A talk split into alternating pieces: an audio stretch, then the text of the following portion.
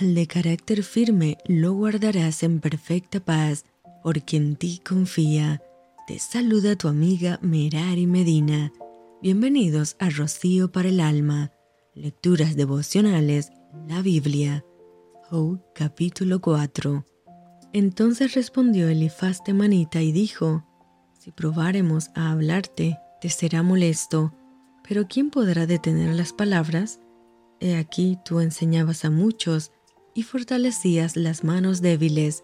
Al que tropezaba enderezaban tus palabras y esforzabas las rodillas que decaían. Mas ahora que el mal ha venido sobre ti, te desalientas y cuando ha llegado hasta ti, te turbas. ¿No es tu temor a Dios tu confianza? ¿No es tu esperanza la integridad de tus caminos? Recapacita ahora. ¿Qué inocente se ha perdido? ¿En dónde han sido destruidos los rectos? Como yo he visto, los que harán iniquidad y siembran injuria la ciegan. Perecen por el aliento de Dios y por el soplo de su ira son consumidos. Los rugidos del león y los bramidos del rugiente y los dientes de los leoncillos son quebrantados. El león viejo perece por falta de presa y los hijos de la leona se dispersan.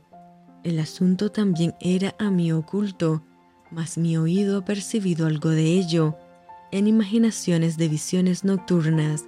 Cuando el sueño cae sobre los hombres, me sobrevino un espanto y un temblor que estremeció todos mis huesos, y al pasar un espíritu por delante de mí, hizo que se erizara el pelo de mi cuerpo.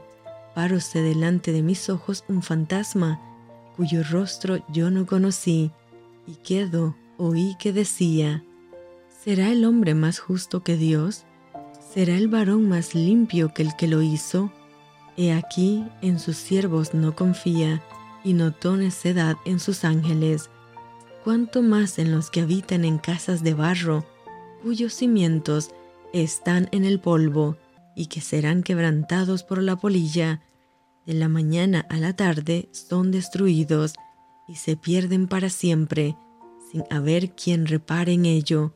Su hermosura no se pierde con ellos mismos y mueren sin haber adquirido sabiduría. Y esto fue Rocío para el alma. Te envío con mucho cariño, fuertes abrazos tototes y lluvia de bendiciones.